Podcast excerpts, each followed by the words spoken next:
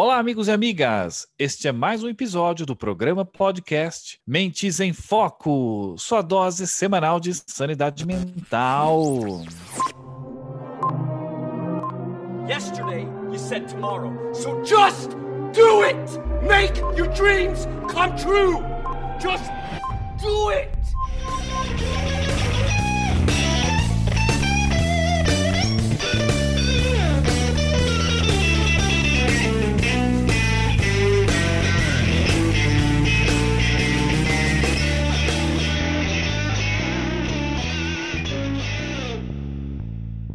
Stop Giving Up.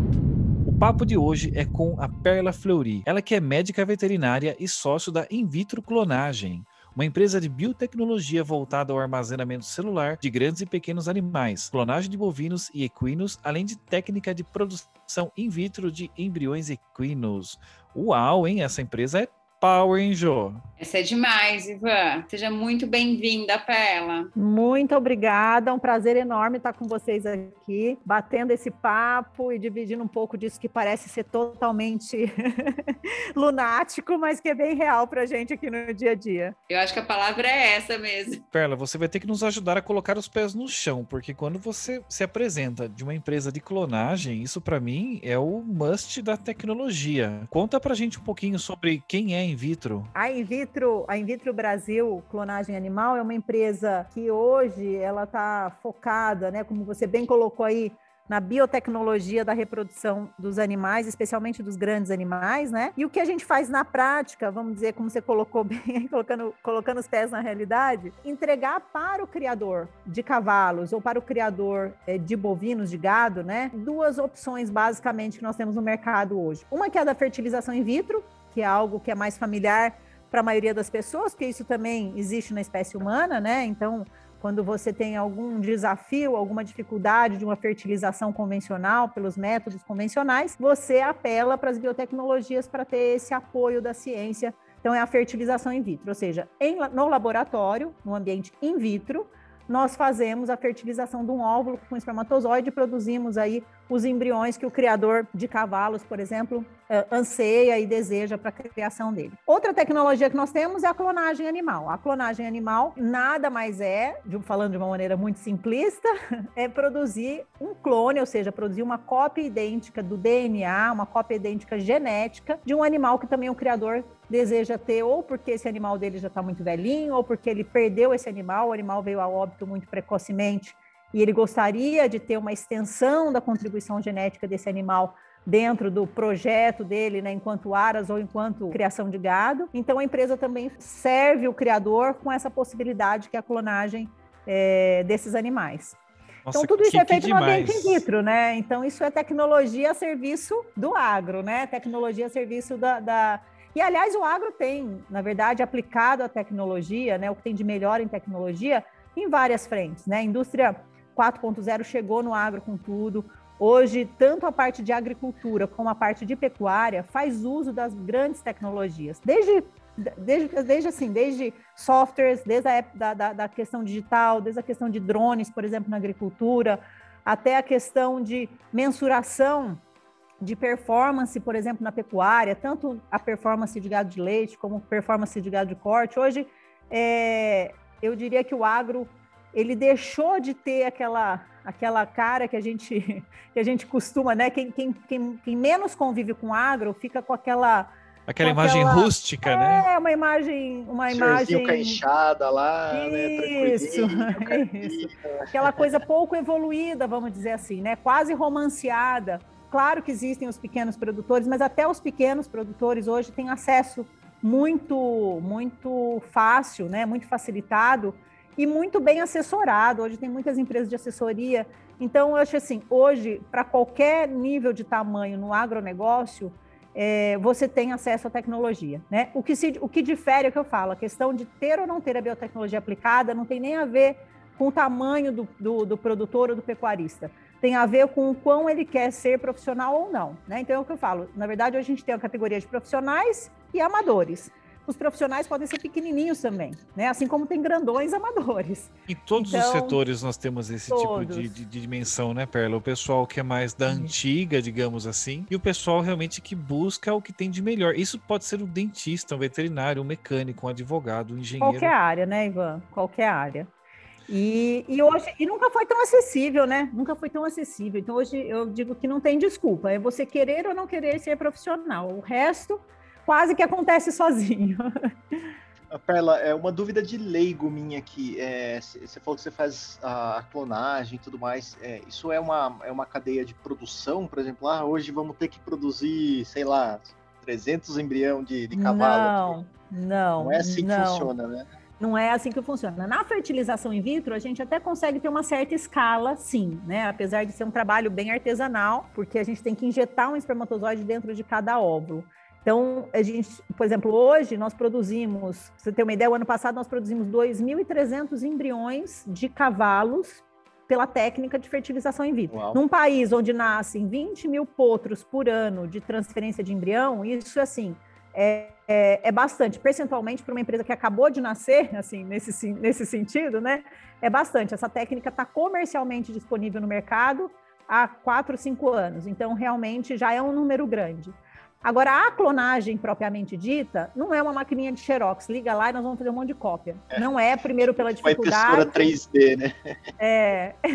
pela, primeiro pela dificuldade e depois pelo custo. Hoje, um clone de cavalo custa 260 mil reais. Então, não é algo que também. Não é qualquer cavalo que vai ser clonado. Esse animal tem que valer né, no mercado pelo menos isso. Para você falar, bom, eu estou pagando 260 mil reais para uma empresa fazer uma cópia idêntica do meu do animal que eu tenho, esse cavalo tem que valer pelo menos isso no mercado, né? Ou pelo menos sentimentalmente tem que ter esse valor. Ô Perla, aí eu avanço um pouco na pergunta. Como você comentou, se eu tenho esse custo, é porque eu estou tratando de um animal altamente valioso do mercado ou por uma questão pessoal. Se eu tenho um, um animal hoje é, muito bem avaliado, que tem um valor até maior do que esse, 500 mil reais ou mais, é, e eu faço, eu opto por fazer um clone. Esse clone, ele, ele vai me gerar claro que geneticamente imagino que seja idêntico, não uhum. sei se uhum. existem desvios. Uhum. E aí uhum. eu vou ter um animal tão valioso quanto aquele, ou Sim. também existem aspectos emocionais do animal que talvez sejam não, diferentes do, do, original? Não, não. Se a gente, assim, quando a gente fala, é, por exemplo, na equinocultura, claro que tem a questão emocional, mas isso eu diria que é menos do que 1% dos nossos clientes que clonam porque eu gosto do meu cavalo, entendeu? Clonam porque eu sempre gostei a 99% dos clientes que clonam um animal é por conta do, do, mérito genético, o valor genético que já foi comprovado, ou porque ele é bom pai, ou porque ela é boa mãe. Enfim, são cavalos ou éguas que produzem potros de altíssimo nível que também geram renda, né? Então, assim, é, é, um investimento. A clonagem não é um luxo, apesar de, de parecer algo tão. tão é... Romântico até, né? Meio que. Eu, não, é, é, algo assim, você fala, não, é o ápice da biotecnologia, né? Você fala, é, é eu comprar um Porsche do carro, é eu, né? Mas isso é um investimento para quem faz. Na verdade, não é um gasto, mas é um investimento, porque Muitos clonam animais, como você falou bem, assim, com, facilmente acima de 500 mil reais de valor. E esses animais, depois eles vendem um filho, né, um embrião, vamos dizer assim, um, um, uma, um filho ainda na, na, na, barriga da mãe, por 100, 150 mil. Então, a cada quatro filhos que ele, que ele, que ele vende, ele tem o valor do animal inteiro, né? Ou a cada dois filhos que ele vende, ele paga a técnica de clonagem. Então, quando a gente põe isso em em proporções, quando a gente valora isso, qual é o valor genético desse animal, você vê que a clonagem deixa de ser algo tão, né? Quando a gente fala em custar 260 mil para fazer um clone, todo mundo fala, uau, é muito caro. Quanto vale esse animal que você está clonando? Ah, ele, ele, ele nascer de novo, né? Você tem uma cópia dele, isso vai render quanto para o criador? Bom, então realmente é um investimento, né? Então, é, então quer, dizer, quer, quer dizer que você saiu da, da veterinária, entrou, foi para in vitro. Como é foi isso? Aí a história de Monteiro Lobato, sítio do Pica-Pau Amarelo. O João, meus pais, eles eram publicitários em São Paulo, como todo, como a grande maioria dos, dos paulistanos ou das pessoas que moram em São Paulo, mas que vieram de uma de uma origem do interior, eles ficaram muito com aquela coisa saudosista da, da qualidade de vida do interior, né? Então, meus pais moravam em São Paulo, eram publicitários em São Paulo, mas sempre ansiaram por, em algum momento da vida, ter um canto no interior para que nós, eu e meu irmão, nós somos dois irmãos, tivéssemos contato com a natureza, contato com o interior, qualidade de vida, valores e tudo mais, e saísse daquela loucura de São Paulo e não tivesse tivesse alguma coisa que eles tiveram na infância deles, provavelmente. E aí o que aconteceu?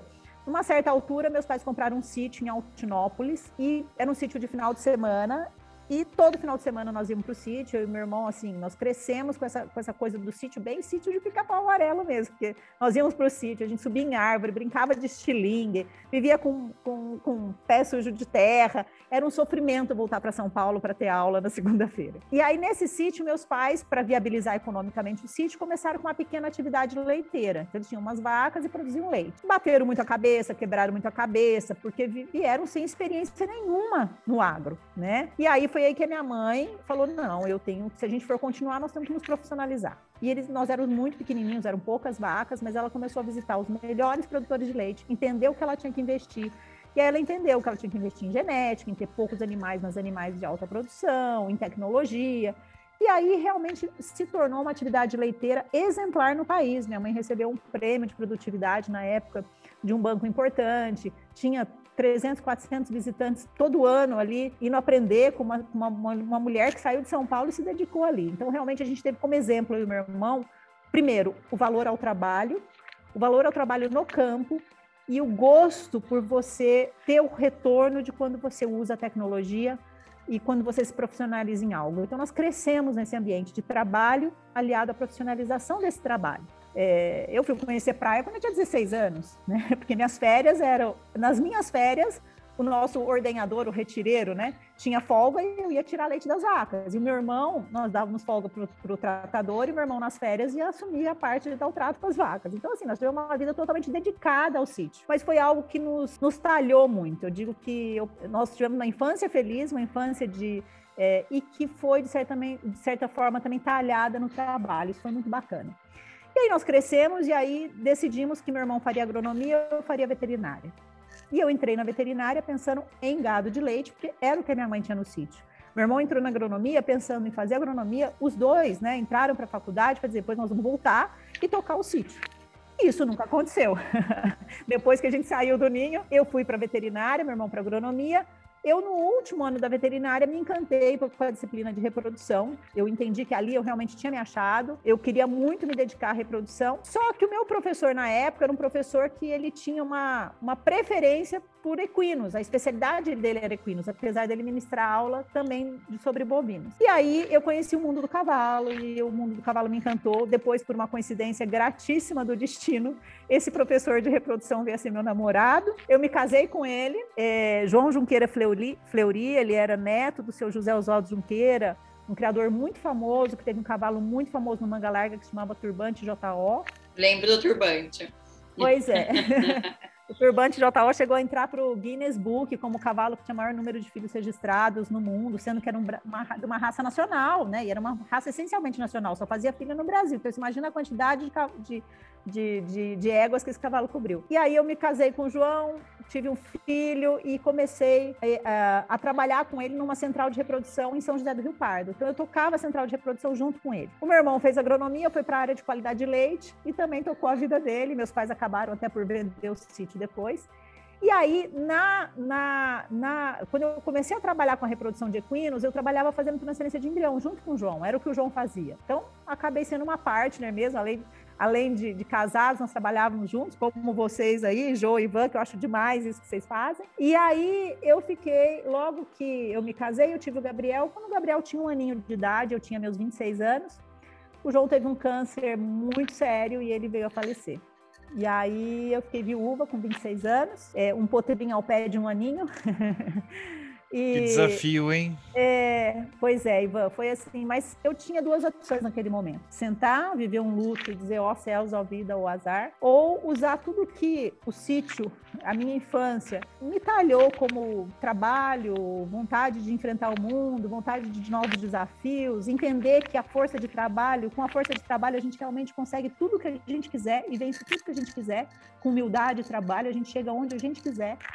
E eu lembrava muito desses conceitos e eu falei, agora é a hora de eu mostrar tudo que eu aprendi na faculdade, na minha vida no sítio e com o próprio João. Que, que, além de tudo foi meu professor, né? E aí, nesse momento, eu só olhava para meu filho Gabriel, que tinha um aninho, eu falava, bom, esse menino precisa de mim, eu preciso trabalhar, eu preciso pagar as contas, né? E aí eu realmente coloquei todo o meu sangue no olho, faca no dente, abracei o mundo, encarei os leões, sabendo que tinha que ser um por dia, porque eles não parariam de vir então não podia deixar acumular. e aí eu fui assim, eu fui me descobrindo, na verdade, na reprodução de equinos, aquilo não, não era só uma necessidade de trabalho, mas passou a ser o grande prazer, a grande paixão da minha vida em fazer um embrião, fazer um olhar para um potrinho depois de um ano nascido e falar, nossa, esse potrinho, eu vi um embriãozinho ali no microscópio, né? Porque eu fazia transferência Nossa, que demais, de hein? É, então você é uma técnica. Fazer uma obstetra, você... né? É, exatamente. Não, é, ela, é, é isso é mais profundo, tem, né? é, mas isso é ainda mais profundo, porque ela viu a célula ali é, no microscópio e imagina que aquela célula tá, tá andando num pasto, isso é demais. Pois é, eu, eu até brincava que eu olhava para os potrinhos e falava assim, ah, eu já tive redondo, né, porque o embriãozinho é totalmente uma, uma bolinha, né, literalmente. E aí, nessa minha jornada como veterinária autônoma, nesse ponto era uma veterinária autônoma, ou seja, não tinha ninguém me ajudando, não dependia de ninguém. Claro, tinha uma central de reprodução, uma fazenda, né? Então tinha os funcionários da fazenda, mas em termos de time, era só eu, né?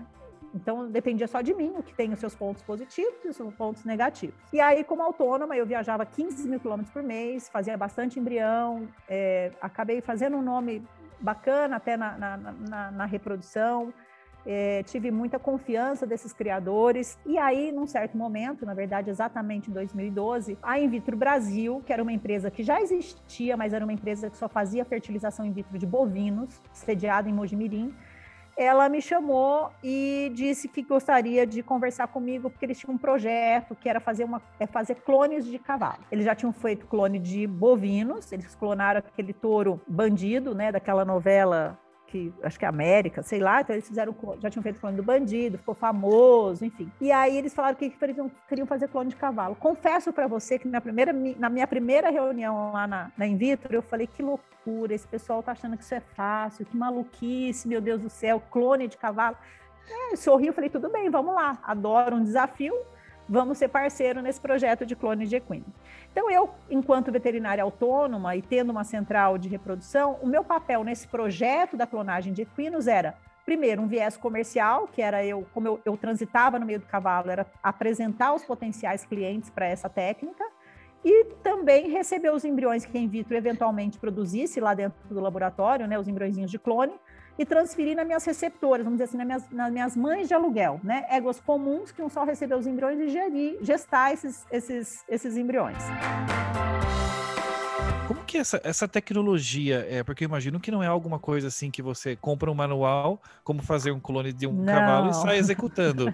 é, como é que foi essa construção dessa tecnologia? É. Que isso foi importado, foi desenvolvido? Como é que foi isso? Na verdade, a in vitro é uma, são poucos laboratórios no mundo que fazem clonagem animal. E a in vitro, é, antes de Perla existir, até a in vitro, quando foi fazer a clonagem de bovinos, ela fez uma joint venture com uma empresa uh, argentina que tinha a tecnologia da clonagem de bovinos. Depois eles compraram a parte dessa empresa argentina e ficaram com a tecnologia 100%. Quando nós fomos para a tecnologia da clonagem de cavalo, nós entendemos que não era exatamente a mesma técnica, que existiam diferenciações de uma, pra, de uma espécie para outra. E foi aí que a gente aplicou uma tecnologia que é domínio público, ou seja, tem uma universidade de Tufts que que desenvolveu essa técnica, publicou, tá lá. Se quiser tentar, você vai tentar. Mas a gente sabe que não é só a questão da receita, né? Apesar de ser do domínio público, tem a questão do skill, ou seja, da habilidade do técnico, do conhecimento. Nós temos um embriologista, um sócio na empresa, que é um grande pesquisador, um grande cientista, que é um cara vocacionado e que tem todo esse know-how de cultivo de embrião, de, de produção de embrião in vitro, e ele desenvolveu então a tecnologia da clonagem de equinos na empresa. Hoje ele é um sócio da empresa. E como é que é a parte regulatória da, que, que, na qual vocês eh, estão inseridos? Assim, qualquer pessoa que quiser, se ela tiver capacidade financeira, ela pode encomendar um clone?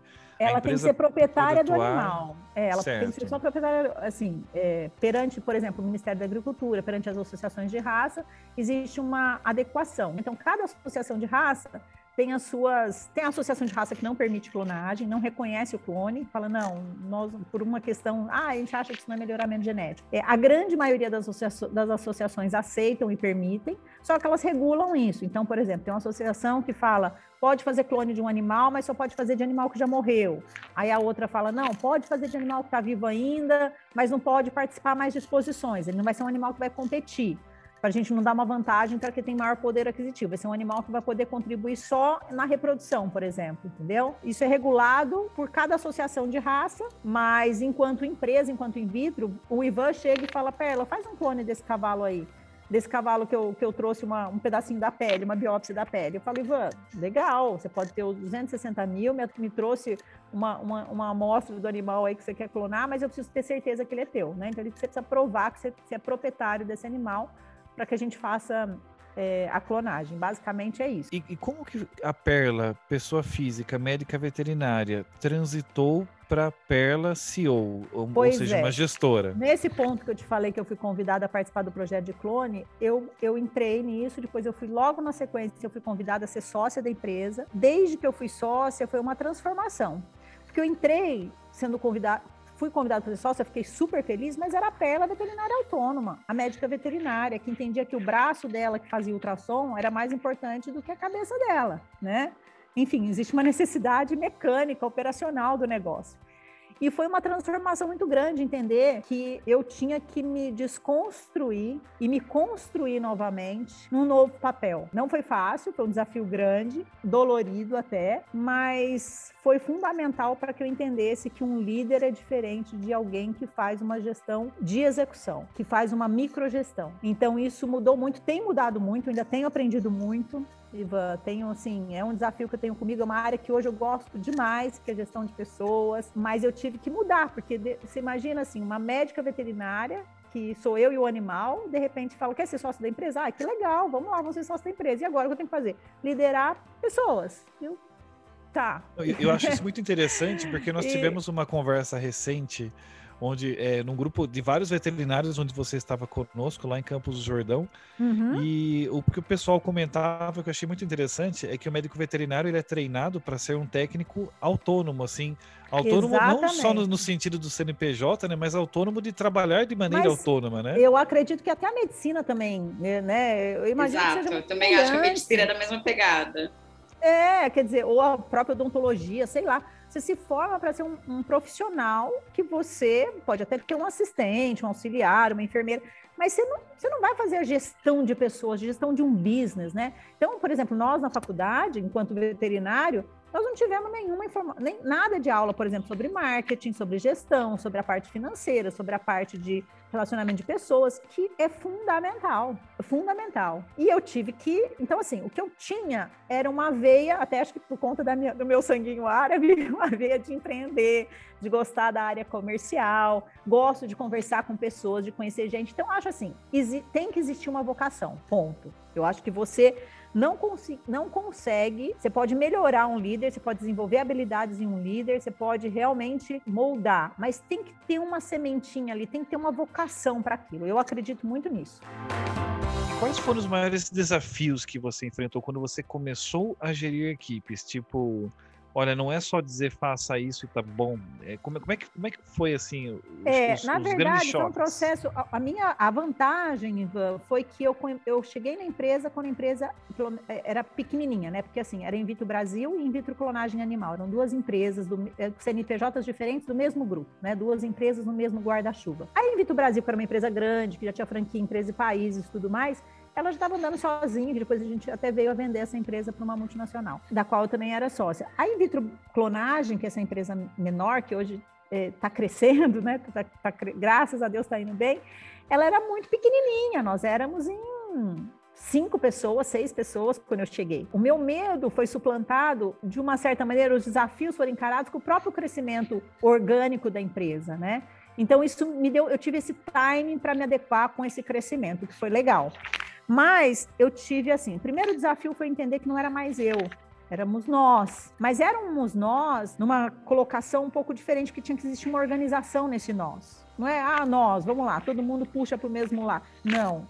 Quem é que vai fazer o quê? E, e entender que eu tinha que sair de resolver os problemas, porque quando a empresa era pequenininha, eu ainda continuei por muito tempo, mas por muito tempo mesmo, apesar de estar no papel de, de gestora, de líder, eu, eu continuei por muito tempo fazendo essa, vamos dizer assim, essa microgestão, essa gestão da operação.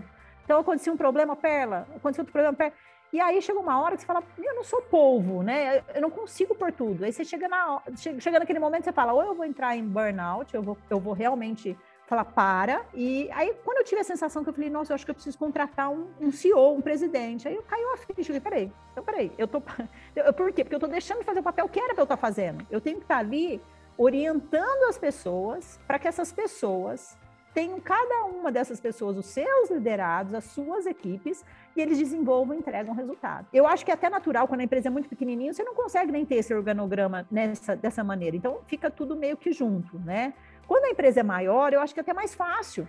Então, acho que o primeiro grande desafio era pegar uma empresa pequena, que eram poucas, pequena de poucas pessoas, né? E fazer e dividir responsabilidades ali e, e, e ter essas pessoas que eu falo assim, acho que a, o grande, o grande não, não acho que tenha um segredo, mas um grande ponto que faz toda a diferença numa empresa, quando eu, eu não tenho dúvida que empresa é feita por pessoas, ponto. Mas um grande ponto que faz toda a diferença é a seleção dessas pessoas, e para mim, na seleção, tem uma característica que é fundamental, que é a pessoa ser essa self-management, sabe? Aquela pessoa que se auto se autogerencia, uma pessoa que ela não precisa estar tá sendo puxada, ela é uma pessoa que, que empurra, sabe? Eu sim, acho que sim. isso é, faz toda a diferença. Então, assim, o crivo na seleção, o crivo na contratação, o quanto de tempo você dedica na recrutação de pessoas é o primeiro ponto essencial, na minha opinião, para você ter um bom time. Se você começar com a entrevista com a seleção falando, ah, é, ok, depois eu melhoro. Não,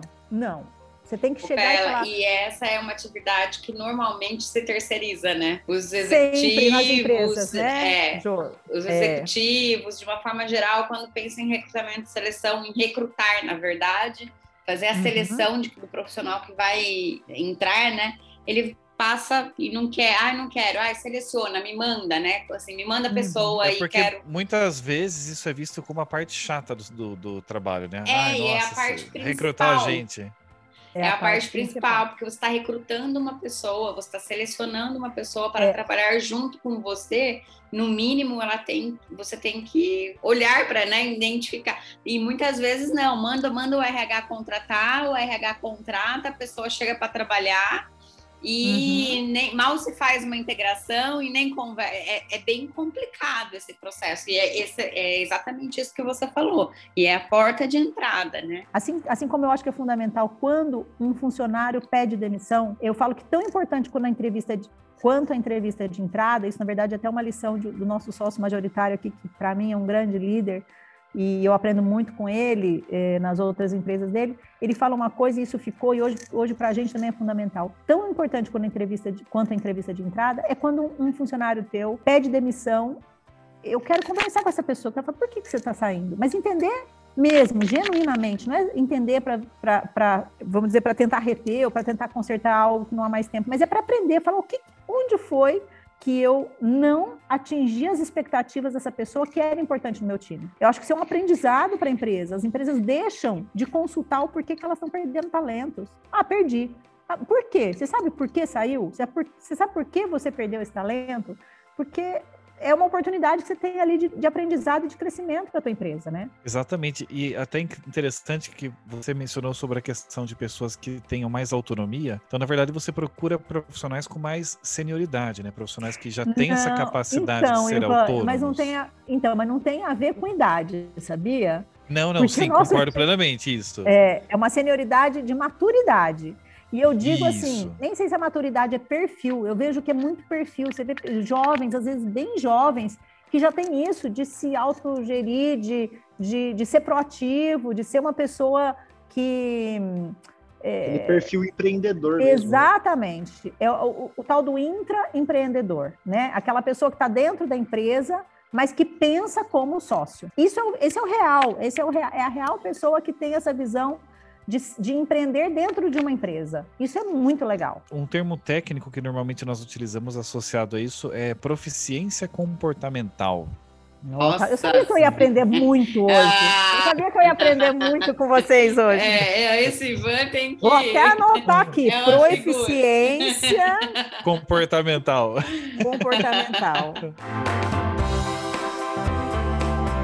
Pegando a frase da, da, da, da Perla, aquela pessoas que, que vão, né, que caminham, eu, me, eu só não me recordo o nome do gestor, mas tem um CEO americano muito famoso que ele dizia isso, que ele preferia ter 10 garanhões que ele tivesse que segurar do que 10 mulas que ele tivesse que chicotear. Gostei, ainda mais com alusão aos equinos aí, eu adorei. Isso, eu lembrei na hora de você. É, e a questão é o seguinte, né? É, eu acho que é importante a gente pensar é, nós somos pare muito parecidos enquanto seres humanos, mas somos diferentes, né? Então, a, a, o talento que cada um tem, a forma com. Eu até digo assim, sabe? Essa questão, eu trago isso muito para uma questão de concorrência. Às vezes as pessoas falam assim: ah, quem é seu concorrente? Ah, fulano, ciclano, beltrano é meu concorrente. Eles vendem a mesma coisa que eu vendo. Porém, eles não fazem, porque como o nosso serviço é uma prestação de serviço, existe é, quase que a minha personalidade, né? É, nós ali, a nossa marca, o nosso estilo, a nossa forma, o, no, o jeito de abordar que é muito individual, né? Então, às vezes você vende é. o mesmo produto, mas essas características são muito individuais, né? e complementares. Essa é a riqueza de a gente ser diferente numa empresa, né? Essa é a riqueza. Então, é, é o que você falou, Jô. Uma coisa é o que você faz, o que você vende. Outra coisa é como você faz, como você entrega, como você vende. Ô Perla, conta pra gente é, uma frustração que você tem como gestora que você ainda pretende resolver e um algo do que você se orgulha como gestora, que você já conquistou. Olha, Ivan, o que me dói ainda, recentemente eu até fiz um, um trabalho muito bacana, é uma assessoria de uma empresa, ela faz um papel só para CEOs que estão de empresas que estão em movimento rápido seja crescimento, seja porque estão pivotando de área, ou seja porque estão, de repente, à, à beira de quebrar, sei lá, mas está tendo algum movimento muito rápido dentro da empresa e o CEO está tendo que lidar com isso de uma maneira. Então, essa empresa sacou que todos os CEOs têm uma dor comum, né, que é a dor da solidão. E isso, existe isso mesmo, eu sinto isso, né? Tanto que na primeira entrevista com, a, com, essa, com essa pessoa que é a fundadora dessa empresa, eu chorei uma hora inteira de entrevista, né? Porque assim, ela toca na tua dor. Todo CEO é só, é, ele tem uma solidão. Porque eu tô acabando de falar isso, a gente tem que se pôr o tempo todo no papel do outro, motivar o outro, incentivar o outro, liderar. É, é a hora que. E, e, e, comigo? Quem faz isso comigo? Né? Então, existe uma, um ponto de dor, e essa pessoa, essa empresa entendeu que existe um ponto de dor comum entre os CEOs e montou esse programa aí, que é um programa que ouve o líder, depois então, ouve mesmo, faz uma sabatina. Depois ela vai para uma, uma sessão com seus liderados diretos e ouve os liderados com total e total sigilo, escrito, assinado, reconhecido firma, que aquela informação não vai vazar de maneira alguma para eles realmente ficarem muito à vontade, entenderem que tudo que eles vão falar ali é para melhorar o, o, líder deles, né? Então, esses meus liderados fizeram uma devolutiva para ela sobre todas as forças e fraquezas minhas enquanto líder, ou pelo menos na, na perspectiva deles, né? E aí vem uma sessão dolorosíssima, que chama a sessão espelho, que é essa devolutiva dela para mim, dizendo: olha, é, seu, sua cara, seu perfil de liderança é esse, os seus pontos fortes enquanto líder são esses, e os seus pontos fracos são esses. Então, assim, dói, e vezes, muitas vezes até, até, eu levei até um susto com algumas colocações que me chegaram, porque eu falei, como assim? Eu não estou sendo, por exemplo, clara na comunicação? eu, eu sou a pessoa que mais fala sobre comunicação. E aí eu, eu falo tanto, né? eu falo tanto, eu falo tanto da importância da comunicação, né? Só que eu entendi que não era o que era como eu estou comunicando. Por quê? Porque o ouvido deles ou o canal que eles estão abertos para ouvir não é não é como eu tô eu tô mandando essa informação, né? Então, é, durante esse exercício todo dessa consultoria que eu fiz, foi uma coisa muito bacana, porque do eu é o, é o tal do desconstruir para reconstruir. E eu entendi que, vamos dizer assim, o meu ponto, quando você falou qual foi o teu ponto de frustração, talvez foi nesse momento que veio essa devolutiva que eu entendi que eu tenho coisas a melhorar. E basicamente, delegar. Porque eu delego e não delego. Sabe que ele delega, mas não entrega 100%? Você delega, mas você está ali o tempo sei. todo. É, então, assim, na minha visão, Jô, isso era visto como uma coisa assim, eu delego, mas eu tô aqui para te apoiar, tá? Eu tô aqui perto, ó, você vai fazer essa receita, mistura farinha, ovo, mas eu tô ali do lado, falo, opa, a farinha foi demais. Opa, ou seja, eu não deixei errar a receita, né? E tem que errar a receita. Tem que errar a receita, porque nunca mais ele vai repetir, nunca mais ele vai errar o sal. Enquanto a Perla estiver ali, ó, oh, você está errando. Ah, é verdade. Relaxou, vai. A hora que eu não estiver perto, as coisas não vão sair como eu quero. E eu vou falar, poxa, tá vendo? Não adianta, ninguém faz como eu. Não, você não deixa a pessoa fazer sozinha. Você não deixa a pessoa errar e aprender. O aprendizado vem da experiência. Delegar significa correr um risco. Por isso é importante contratar bem, selecionar bem, capacitar bem. Para que você dirima o seu risco neste momento Tá, então você escolheu o melhor motor, o melhor. Ah, beleza. Então agora você não tem que ter medo da curva, você escolheu o melhor automóvel para você correr. Então é isso. Faz a tua seleção com a melhor pessoa, com o perfil melhor. Continua, capacitação é contínua numa empresa de funcionário. Isso faz parte não só, não é um ganho só da empresa, mas é um ganho de motivação para o teu funcionário. Eu vejo claramente que os funcionários são motivados muitas vezes muito mais pela capacitação que eles estão tendo do que pelo um bônus salarial, por exemplo. E aí você melhora tudo isso para quê? Porque na hora que você falar assim, faz a receita sozinho, eu sei que um cara que já fez, sabe sobre sal, sabe sobre farinha, sabe, quer dizer, a chance dele errar é muito menor. E algo do que você se orgulha como gestora? Fala, olha, aqui eu acertei bonito mesmo. Olha, não tem, não é uma coisa pontual, mas eu enquanto gestora algo que eu me orgulho muito é com o desenvolvimento das pessoas. Se tem uma coisa que me emociona, bom, primeiro que eu choro em propaganda de margarina, inauguração do supermercado, mas se tem uma coisa que me faz chorar é quando eu chego na empresa e vejo, por exemplo, a menina que trabalha comigo, por exemplo, no, no administrativo lá, que é analista financeira, quando eu vejo ela assim, trazendo uma ideia, trazendo uma análise, falando, poxa, chegamos no nosso custo de produção por embrião de X, e eu falo, nossa, ela era vendedora de lingerie no centro de Mojimirim, antes de entrar na empresa. A hora que eu olho aquilo, e eu falo, gente, olha a capacidade que ela desenvolveu, que avião que ela está se tornando, aquilo lá dentro, eu, eu tenho um orgulho maternal. Eu, eu, eu, E aí eu vou te falar, ainda bem que tem uma mulher aí para me entender, tem, um, tem, um, tem algo para mim que na gestora mulher é diferente, que é essa coisa maternal que a gente carrega por instinto.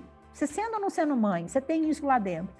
Eu tenho isso. Eu olho para as pessoas que estão na minha equipe, quando eu vejo eles performando, quando eu vejo eles virando um avião, que eu falo muito isso, olha o avião que está virando, está voando, está voando, né? Que bom, então vamos pôr mais gasolina azul, vamos capacitar mais.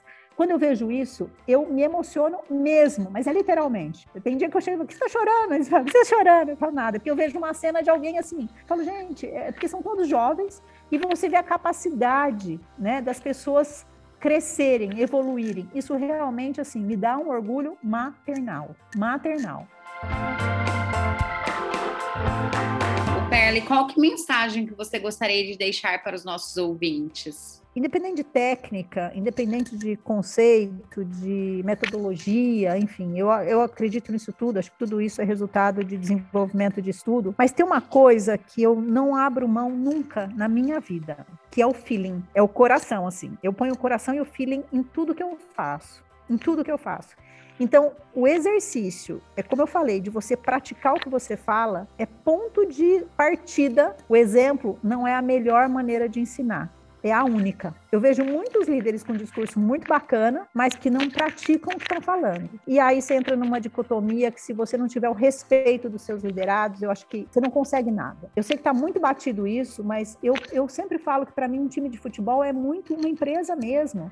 Se você não confiar no teu técnico, se você não entender que o teu papel ali é o Neymar que está fazendo gol lá na boca, mas o teu papel aqui, se você não for, se você não entender a tua importância enquanto jogador ali no meio, a bola nunca vai chegar no pé dele lá, né? Então assim, é, e entender que quando você ganha um campeonato, todo mundo ganha, né? Então não importa quem fez o gol. Isso tudo eu uso, eu uso muito. Eu sei que isso é super batido, mas isso para mim é, é um exemplo muito claro do que é você ter essa coesão de equipe você ter respeito. Então, se, você, se um líder não tiver o respeito dos seus liderados, primeiro ponto, o líder tem que ter o respeito do seu liderado. Depois, você tem que praticar o que você fala. Depois, você tem que fazer o exercício de se colocar no lugar do seu liderado, de, de, de entender a ótica. E aí sim, ajudar na percepção da importância do papel dele. Para mim, desenvolver pessoas, liderar pessoas, não é mais passar direito a informação sobre o que ele tem que fazer. Não, isso é secundário. Ele tem que entender a importância do papel dele na cadeia do teu processo. Eu fico convite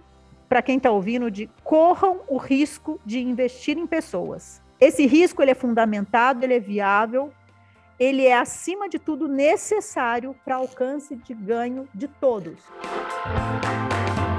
Ô, Perle, como é que os nossos ouvintes encontram você aí pelas redes sociais? Quer deixar seus contatos? Jô, eu tenho o meu Instagram aí, que é Perla Fleury. Estou é, no LinkedIn também, como Perla Fleury. Fleury com Y, né? Fleury com Y.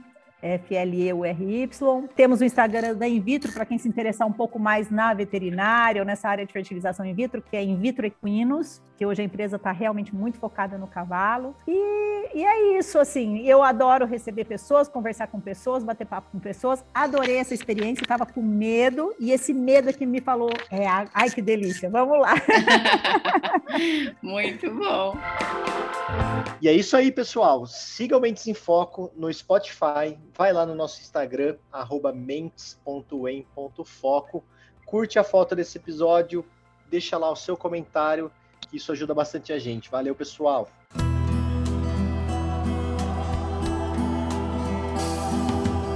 Queridos ouvintes, esperamos mais uma vez ter trazido até vocês as reflexões necessárias. Pegue aquilo que fez sentido hoje e guarde, e aquilo que não fez, passe para frente.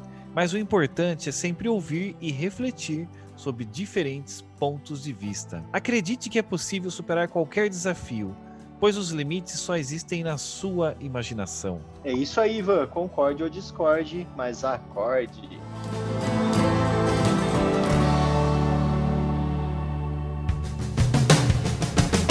Ela, muito, muito, muito obrigada por este bate-papo. Foi incrível. É, já vou deixar aqui convite para a gente estender essa conversa, porque tenho certeza que a gente tem mais.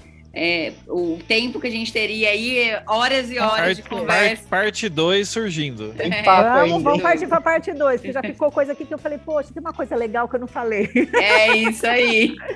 Vocês já sabem, toda segunda-feira é dia de podcast Mentes em Foco. Até a próxima. Tchau. Tchau, tchau, pessoal. Tchau. Valeu, muito tchau, obrigado, tchau. pessoal. Tchau, tchau.